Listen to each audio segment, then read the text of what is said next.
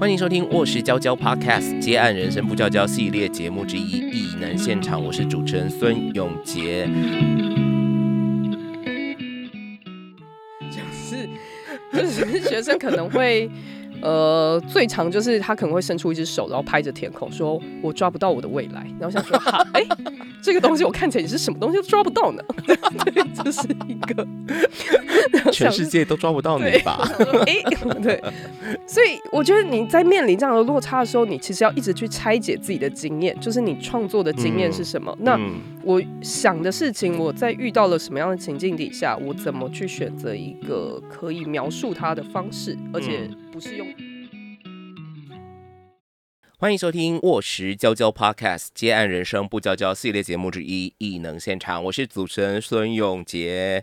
异能现场呢，从开播到现在，我们访问了非常多的接案者，同时也是创作者。哈，那不过说实在的，你没有发现，我们好像过去都是停留在一个所谓二 D 的层次，就是因为呢，他们不是做文字的哦，做插画的、平面设计、数位设计，然后也有人做影像的哦，大部分都在二维空间里面。但是呢，今天这一位 哦，他的作品范畴哇，带领我们进入飞向的三 D 的世界，因为呢，他的专业是雕塑哦，那。虽然说严格讲起来，他过去公开展示的作品里面，其实也有像录像啦，哦，然后也有结合声音或者是呃现成物件的，那也或者又是呃大小型的这种空间、公共空间的装置等等。那他现在呢，在一家呃名字叫做影音综艺的公司上班，然后同样继续在推广这个艺术，然后推广相关的教育工作。那他在公司的角色呢，常常有机会接洽到啊不同的这个像是美术馆啊、博物馆等等馆所啊。或者是非政府机构、学校，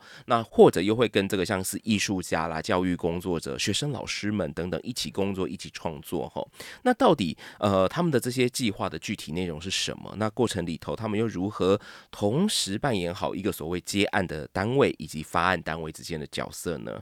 让我们来欢迎今天的来宾——害喜影音综艺有限公司公共活动组组长，同时也是艺术家张允汉超人。你好，耶，大家好，名字超长，你名字超长的啊，哦，不过大家平常习惯叫你超人嘛，对不对？对对对，好，那我们等下节目当中，我们就叫他超人就好了哈。好的，好，你可不可以在节目一开始的时候，先来跟我们简单的介绍一下这个害喜是一家什么样子的公司？然后是你们主要负责的业务项目有哪些？因为大家光听这个害喜影音综艺，就会有非常多的遐想，感觉很像你们旗下会有非常多的模。特尔要出席车展啊，电脑展啊。我们有，我们不是有实习生，我们是有练习生，没有，并没有。哇，这是什么 C pop 还是什么？我们常会这有时候大家不小心把我们名字写错，有时候什么害喜娱乐啊，然后我们就想说啊，跨足了，不小心跨到别的产业去了。因为这名字蛮可爱。对对对，那我们公司的全名叫做害喜影音。综艺，那综艺其实听起来是好像很会杂耍或者搞笑，其实也没有，它其实是综合艺术。这个原因是因为我们的确整个团队的背景组成非常多元，就是工作人员或者是整个团队伙伴，其实有从学当代艺术的。学历史的，学人类学的，研究文化政策的，学电影的，突然严肃了起来，有没有？想说我很怕我到时候漏讲谁没讲到，然后回去被算。然后还有什么啊？学博物馆教育的，对，也有，就各式各样学设计的都有。对，所以是其实是由不同领域的英文工作者组成的一个文化组织，对，一个团队啦。嗯，大概是这样。那你们的业务范畴呢？我们的业务范畴，简单来说就是接标案。那其实标案的呃上面的甲方，也就是承接的单位，大部分也都是译文机构。那整体害喜目前规划的业务大抵分两区块，那一部分叫做公共教育，一部分是艺术教育。那公共教育其实就比较偏向议题性的，包含说嗯博物馆或者是人权议题。那或者是像跟 NGO 组织其实有合作过，在艺术教育这一部分的话，其实当然就是大家比较熟悉的，其实就是美术馆。那可能像新北美术馆啊，像嘉义市立美术馆啊等等的，那也有跟国美馆合作过，也对，大部分是这样。其实就是主要都还是以艺文机构为主。那我们其实就会去看这些机构，其实它的需求是什么，他们选择要跟大众。沟通什么事情。基本上我们就是在中间做一个转化，还有协调的工作。可能是他们今天想要做一个展览，那他们选择要先怎么样去把大家意见汇集起来。去长出一个架构，那我们可能今天就是要想办法去帮大家设计一个讨论的方式，然后一起去决定这个展览要长什么样子。嗯，那有时候可能是美术馆这边想要让更多呃不同年龄层的学生接触到艺术，或者是怎么样让艺术家开发出一个教案。那接下来其实让老师这边可以使用，所以我们就会需要担任呃艺术家跟。呃，美术馆中间的协调者，然后一起让艺术家不要那么皮皮唰的进到教学现场去。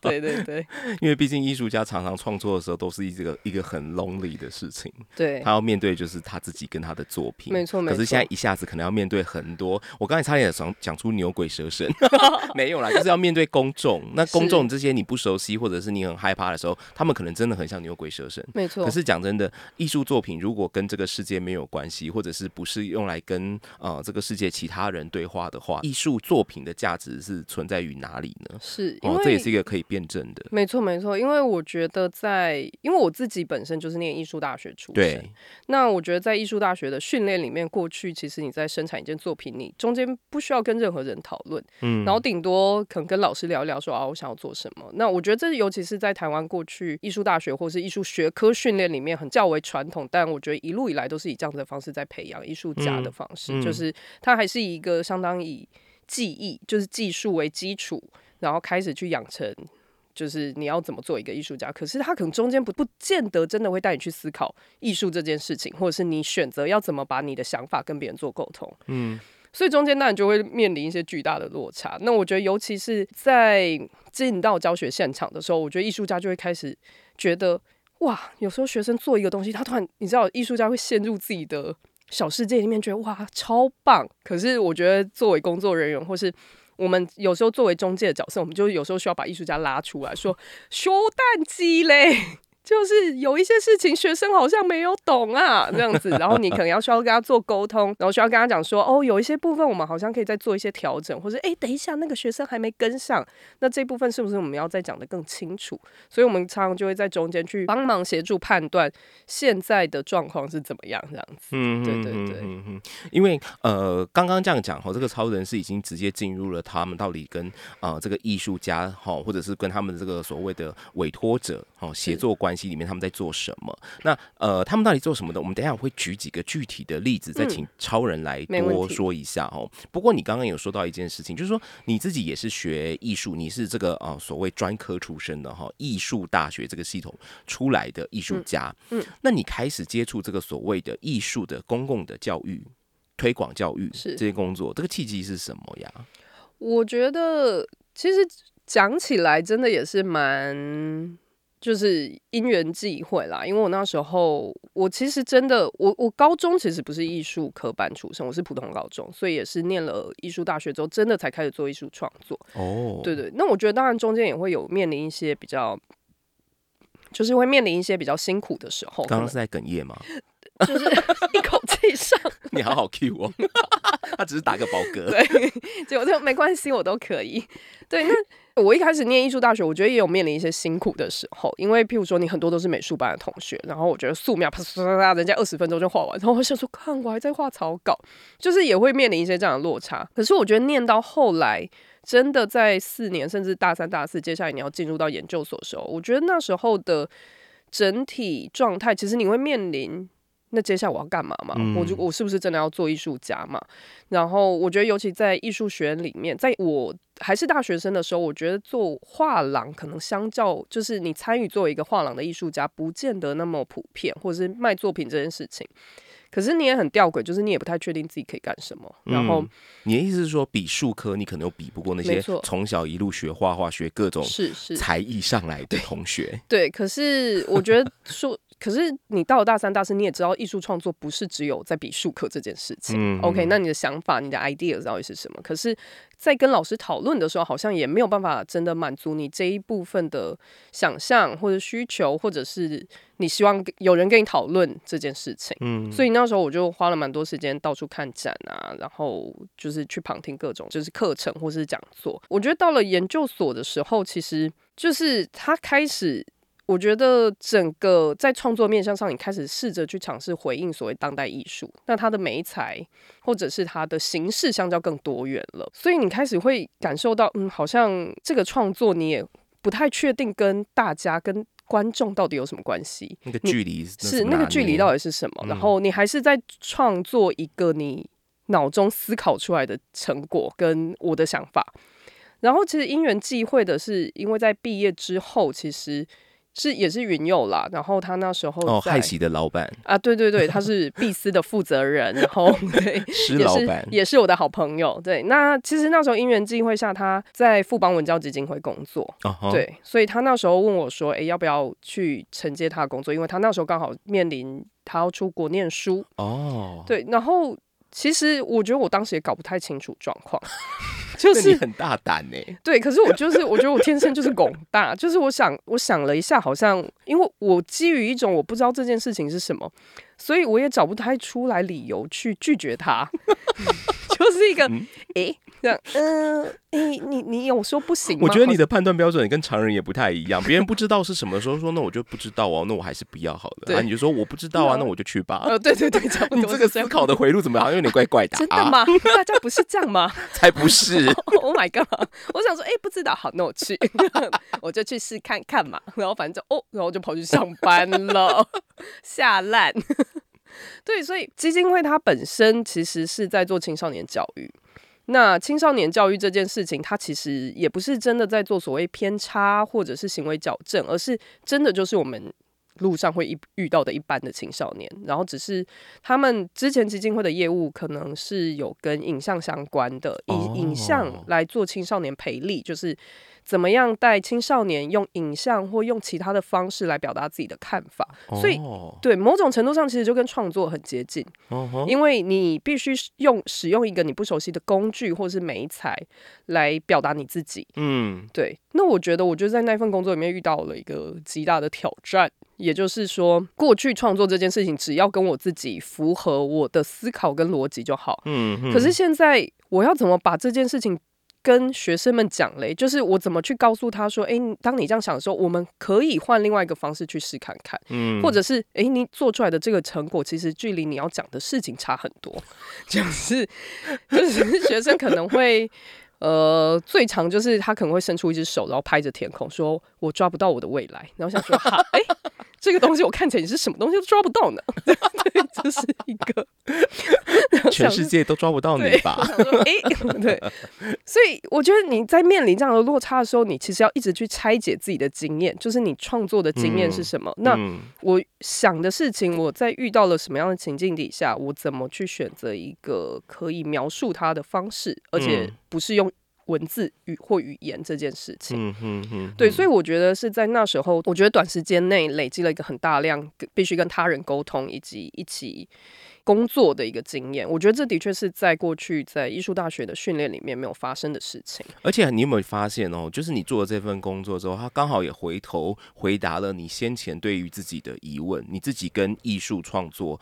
到底是什么关系？然后你想要拿这个专业来做什么的这个课题是哦，就在这个基金会时期，哎，他就回答了你，而且是被迫，因为这是你的工作，所以你就得开始把自己头洗下去了，你就要去做，去去去解答你自己的人生疑惑了。嗯，感觉是这样。因为我觉得的确是在基金会的那个时期，因为应该回过头来应该是这样讲，在过去艺术大学的训练里面，就是所有一切老师、学长姐，大家都在告诉你，艺术是你。最终命定的归宿，就是它是你心中最伟大的一件事情。可是我觉得到了基金会的时候，你会突然发现，哎，没有这个世界好大哦，要求多，就是它有很多事情正在发生。那我觉得也刚好，因为那个时期其实大概就是我想一下，一三到一五年左右吧。其实那时候是台湾整个社会运动里面最。澎湃的时候，你这样讲讲澎湃也是有点伤心了。但的确那时候有非常多的事情，就是太阳花那段时间吧。没错，太阳花前后可能也包含大埔啊，甚至更早之前国光石化、王家等等。嗯，对。那我觉得当时艺术学院学生也会去街头，我应该也不是说艺术学院，我觉得很多的朋友们都会在街头上碰见。那可是回过头来，就是在基金会的时候。你的确，你会完全基本上跟过去的创作生活是产生非常大的断裂，因为你会去回看着自己就是你要你要去面对学生，然后你同时你在社会运动的参与里面，你怎么样做一个人，作为一个公民，那你怎么在理解自己跟这个社会的关系？所以我觉得在当时其实是非常多事情围绕着你，然后他一直在叩问着你。那好啊，那我问你，你艺术家，你你什么意思嘛？你你可以做什么？对，那我觉得你真的回过头来，你才会真的去意识到，其实。不管是艺术家或者是艺术创作，它其实就是这个世界里面其中的一个世界，而这个世界有非常多的世界在运作着。对我觉得当时其实对我也还是一个蛮大的改变，就是那个时候的呃大环境哦，大写政治或者是个人的小写政治，都在接受很多过去的生命里头经验里头所缺乏的。然后接受这些事情的撞击，没错，那些东西其实有时候是不能选的，你知道吗？他们就是一面撞过来，是啊，然后就逼着你去，你去想，没错，然后就鼻青脸肿，但你就是就哎，我不懂啊，那就学啊，啪啪啪啪啪，然后这样子就一被一直一直被打，但就是鼻青脸肿，然后跌跌撞撞，对，就慢慢的学，然后就是也是会一直在思考那。创作跟世界的关系，跟自己的关系，我觉得这其实这个问题就是一个他始终一直在反反复复在你心中想的，他的确。也想不出一个答案，然后你只是在不同的阶段里面，其实一直在认知到这件事情的转变跟关系是什么。你是说至今都是这样？我觉得是，我觉得是。了解。你在这个害喜的职衔哦，叫做公共活动组的组长哦，这乍看之下以你会以为是什么公关活动组组长，没有，是公共活动组的组长哦。这个头衔的你，通常是要负责什么样子的工作？就是你刚刚提到的这些吗？是。那也因为就如同我刚刚所说，就是害喜现在主要业务有。有分公共教育跟艺术教育，不管是哪一面上的工作，其实它都会有一些现场活动的需求。它可能大致像记者会啊，然后甚至是讲座啊，那也有可能是工作坊啊，或者是到进甚至进到教学现场啊，然后我要跟艺术家一起讨论啊，等等的，就基本上啦，只要跟人会当面相处到。的事情都几乎常常会跟我有关，听起来你就很像是艺术家也好，跟这个现场参与活动的一般人也好的中间的呃翻译官的感觉。嗯，翻译官的话，我自己会觉得这个活动，我觉得基本上是会是害喜大家一起来设计跟规划，但我通常是在那个现场一起去让。事情运作的更顺畅，然后去把监工 对监工以及把 把障碍物排除掉，就是哎谁过来怎么了？然后可能没有卫生纸了，要延长线，然后或者是哦 WiFi 在哪里？我说啊好的，立刻升给你，大概是这样子的状况。校长兼撞钟的概念了，好是。其实呢，呃，刚刚我们说哈，我们要透过这个爱害喜他们实际上接下来的案子哈，来看看他们到底在做什么。我这边抓到了三个，这也是可能超人主要呃经手、主要主抓的活动哦。比如说意外的访客、博物馆里的艺术家讲师计划，这算是一个艺术家如何和博物馆这样类型的机构合作，然后来推广艺术，成为讲师的一个培力工作坊哈。就是刚刚他有提到怎么把。艺术家变成要面对学生的老老师哦，这个东西的转化，其实讲真的蛮难的。你就想说，吼，你今天你在你的领域里面，可能你你有非常大的专业，可是你今天要化身成一个老师来告诉大家你的专业，并且把你的这些能量，呃，你的能力传达给别人，这是有一件多么难的事情。你有办法用一个小时把它讲完吗？并且要让人家有所获得哦，哈，这件事情其实光用想了，压力就很大。或者是你们也有跟这个高雄的魏武营合作啊，就是剧场艺术体验教育计划。即讲师共学工作坊，这其实就是把同学们带进到呃一个剧场的实际运作，然后专业的这个表演者教大家怎么运用声音、运用肢体来表达自我。哦，然后同时，呃，也也把这个整个学习的工作坊的这个结果，然后变成了一本叫做这个 CoQ 青少年，然后让老师们可以当做教案一样带回去。呃，以后没有这个工作坊，老师也可以自己在他的学校、他的这个教育现场里面去执行这样子的一个计划。哦，等于说是种子的概念啦，哈。而且这些学生们他们是会真的走一遍这个独剧的演出哦，就是 从无到有，真正的把这个呃整个一部戏。哦，他的经历的环节给走过一轮，所以这个小朋友的体验，我相信是非常非常深刻的。又或者刚刚有提到哈，他们对于很多所谓公共议题、人权议题，他们比如说就有这个呃贫富司法不法刑事有罪判决撤销公告仪式，那害喜在这个活动里面的角色就比较像是呃负责这个仪式现场的装置跟活动执行等等哦。那我想问你，就是说经历过了这些案子后，你再回头去看他们，你觉得呃这些案子回应了哪些害喜，或者是你个人所共同关注的？你刚刚有提到命题哦，或者是命定的，你们要去处理的东西。是我自己觉得也是因为害喜的大家其实是。就如同我刚刚所说，其实是来自于非常各式各样不同的背景。嗯，但我觉得我们始终还是会在这些，应该是说，我觉得我们团队内部大家非常爱聊天，就是话痨。对，那其实很多时候就是透过聊天的时候，我觉得彼此，你当然也会自己开始理清一些你自己的想法，然后我觉得也会大家也会越来越清楚。哦，那好像的确我们是不是特别在意一些事情？我自己觉得很有趣的是，那时候有一次我们就在。害喜的聊天里面就讲到说，就是我的同事四朵，他就分享到哦，那时候甘乃迪就是总统有分享过一句话，We choose to go to the moon，就是我们选择要登陆月球。就是这句话，他觉得其实是一个，就是是我们选择，然后我们做到这件事情。嗯，我就说哇，那我觉得害喜就是 We choose to not to go to the moon，然后就是其实是我们选择不去，因为我觉得其实害喜就是。如同我们的名字一样，就是过程就会曲折，然后比较辛苦一点，然后大家就会做到吐，然后 就是应该是说，我们就。蛮喜欢把事情变得相较复杂但细致。对，那我自己是觉得，其实也是因为我们其实是一个非常大量在跟人工作的一个团队。嗯，那这个人其实他会是有可能是不同位置，有可能是不同身份，因为他可能是来自于，就像刚刚提到的，假设是魏武营好了，那他里面可能是有表演艺术工作者，那也可能现场教师有学生。然后加上有我们，那其他的，譬如说像刚刚我们讲那个平复司法的有罪判决撤销公告仪式的话，我们会遇到政治受难者本人，然后也会包含在呃试着处理转型正义的机构、甲方等等的。所以其实我们处理到的人跟面向是非常多的。那我觉得其实对我而言，就是怎么样让每个人适得其所，然后可以在自己的位置上找到。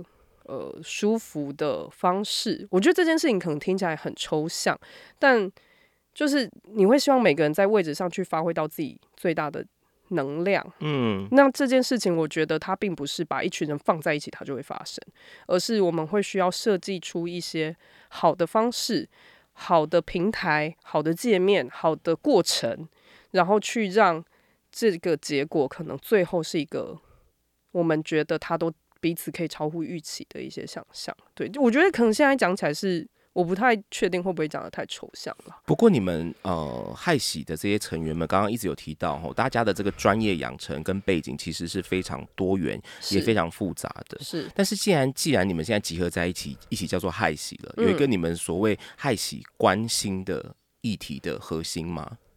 我觉得我我自己会很喜欢的一句话，等我一下，就是你们不登月，那你们要去哪里？我们其实之前有一起讨论过这件事情，就是我们到底大家最在意的一件事情是什么？我们曾经厘清过一句话，就是我们支持每个人或组织学习成为公共人，并以在地的视野去连接日常事务。我觉得这的确就是害喜最核心以及最关注的一件事情，就是。我觉得就是公共以及在地，然后他怎么去跟更多人事物做连接？嗯，是。你可不可以帮我们定义一下什么叫做公共人呢？公共人呢，就是我觉得公共这件事情，其实是你必须透过想象力去察觉你跟别人是有关系的。哦吼，对。然后这件事情，因为我觉得你必须去意识到你跟他人有关系，所以连带的也就会有了责任。嗯，那我觉得基于这样子的理由。你才有办法去，真的，他他可能会很快的落入一个结语，就是社会或者是一个更大的群体，其实才有机会去所谓的往前进，或往一个更好的地方前进。嗯，对，因为我觉得你必须去，其实你必须去意识到你自己和他人是有关系的，你也才会觉得我的确应该要对他人负责。我除了对自己负责之外，我也必须对他人负责。那这样子的关系下，你也才会意识到自己并不是。呃，在这个生活或者是在整个你的生命里面，不会只有你自己嘛？所以我必须和他人一起前进。那这个前进，它势必就会牵动着更大的关系，所以你才会觉得你对更多的事物其实是有责任的，是有连带关系的，是有感受的。没错。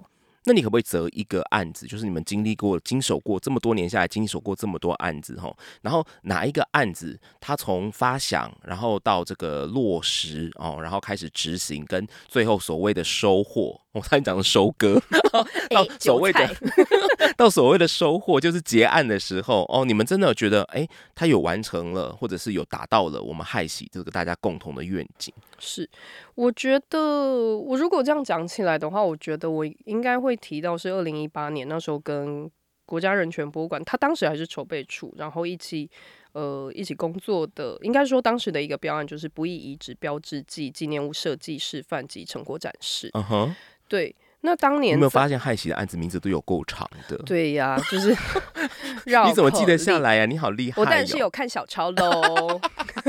不然我自己哪记得下来？而且我超怕把单位跟那个名字讲错，就是我可能自己还没死，我就先被同事杀死。我希望害喜下一个目标就是你们的那个计划案子，然后可以缩减在十个字以内，拜托了。我可能是觉得有点难了，我也是很想稀里呼噜这样过去，就说不一不不不不的那个纪念展。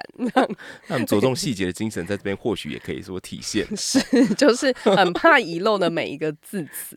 好，我们继续回头来讲这个案子。是，那这个标案或是这一个。呃，工作其实当时，我觉得当时有一个社会背景脉络，是很多的政府单位在那几年其实办了很多的设计征件比赛。那包含像身份证啊等等的，对耶，对对对，有没有这件事？有，你这样讲我想起来了。然后，那他很喜欢透过证件这样子去看到一个大量来自民意累积的结果嘛，以及大家的创意迸发出来，各自然后各自表述，然后我再来投一个就是最受欢迎的奖项。对，但其实当时人权馆在开立这个案子的时候，我们觉得其实他是有机会。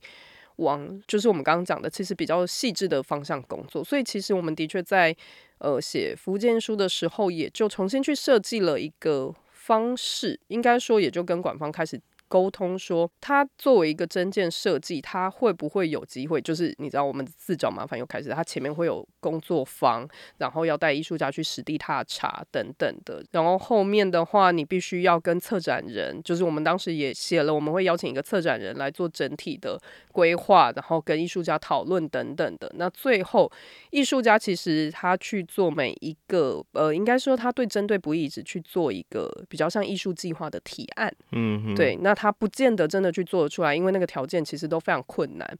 但他至少可以有机会看到一个可能跨越过去，他真的就是做一个 logo，或是做一个什么样的设计摆放在那里的可能性。而是我们先透过一个想象的计划提案，先来看看。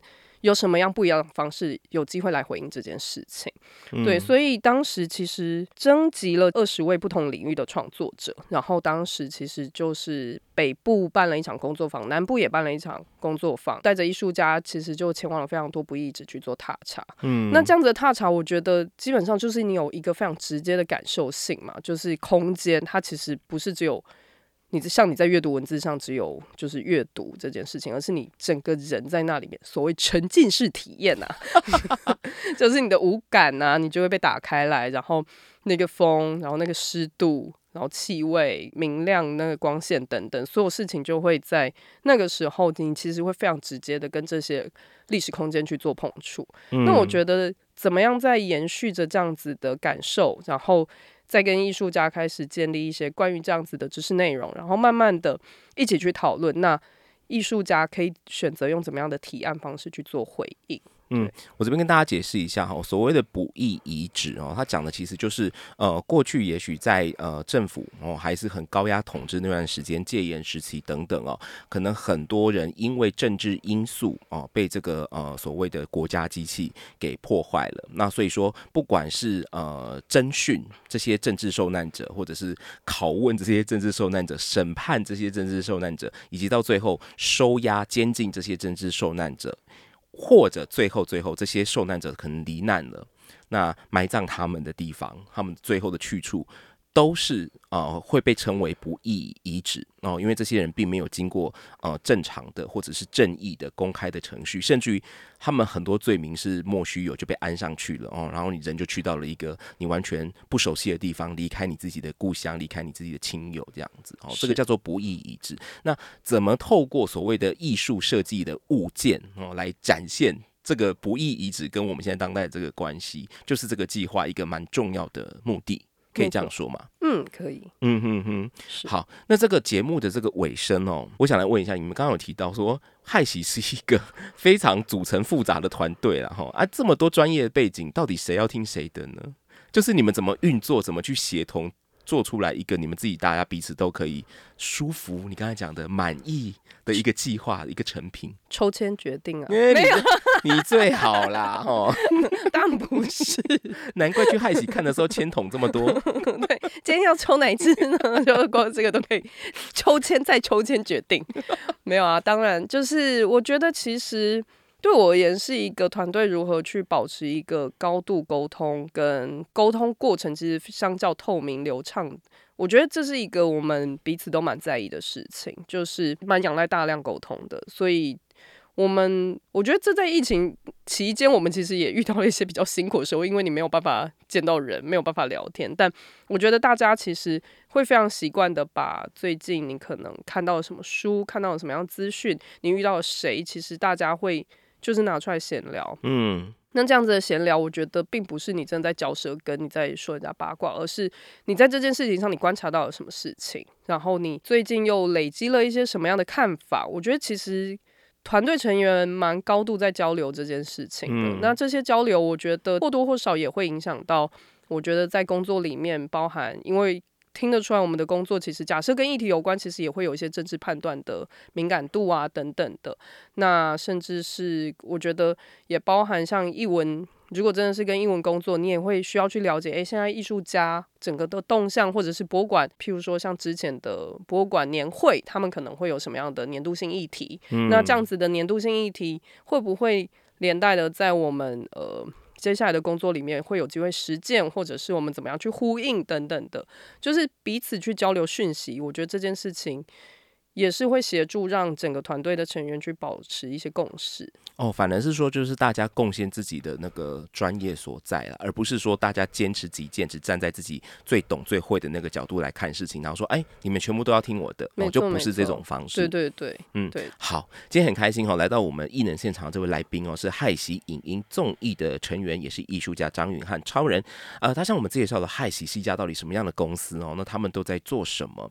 呃，无论是推广。艺术教育啊，或者是说希望和年轻的艺术家们一起工作啊，成为整个艺文领域发展的一个正向循环的一份子之外啊，我相信呃，大家今天听完之后会觉得嗯，这家公司蛮有趣的哦。那他们在做的事情呢，大家今天也听到他们很多的这个工作方法这样子。那下一集我会请超人哦，更聚焦在于说，呃，他们和艺术家工作哦，到底是怎么去协调，怎么去协调他们这个艺术家跟这个管方哦，他们这个整个运。运作的方式跟逻辑，那以及他们怎么去理解台湾当前的艺文环境对于艺术家的生存，到底是诶越来越成熟完善了呢，还是说艺术仍在边缘啊，就该在边缘啊等等诸如此类的问题？我们下一集就来听听这个超人的说法。今天再次谢谢超人你来。谢谢。好的，最后，如果你想更认识我们沃石文化和这个旗下的教育品牌沃石娇娇，呃，节目资讯栏就有我们的脸书、IG，还有这个我们的官网连接哈。那在这些社群里面，其实沃石一直都蛮乐于跟大家分享啊，我们手边正在做什么样子的工作啦，哦，不管是各式各样的活动，或者是说，哎，我们工作已经有留下来一定的成果，其实也都会在这些社群很乐于跟大家来分享哦。那相信这些东西。其对于啊，如果你也正在译文领域里面打拼的朋友，会有一些帮助，也或者是说，哎，刚刚好在你需要的时候给了你一些提醒啊，这样都是不错的哈，这是我们的愿望 哦，所以欢迎你来按赞、追踪、留言，那也可以填写我们的这个呃 podcast 的听众问卷，好不好啊？告诉我们你对于这个节目的想法，或者你想要对我们节目有什么期待啊，有什么许愿啊，都可以透过这个问卷来告诉我。艺能现场，我们每周三更新。下一集节目再见，拜拜，拜拜。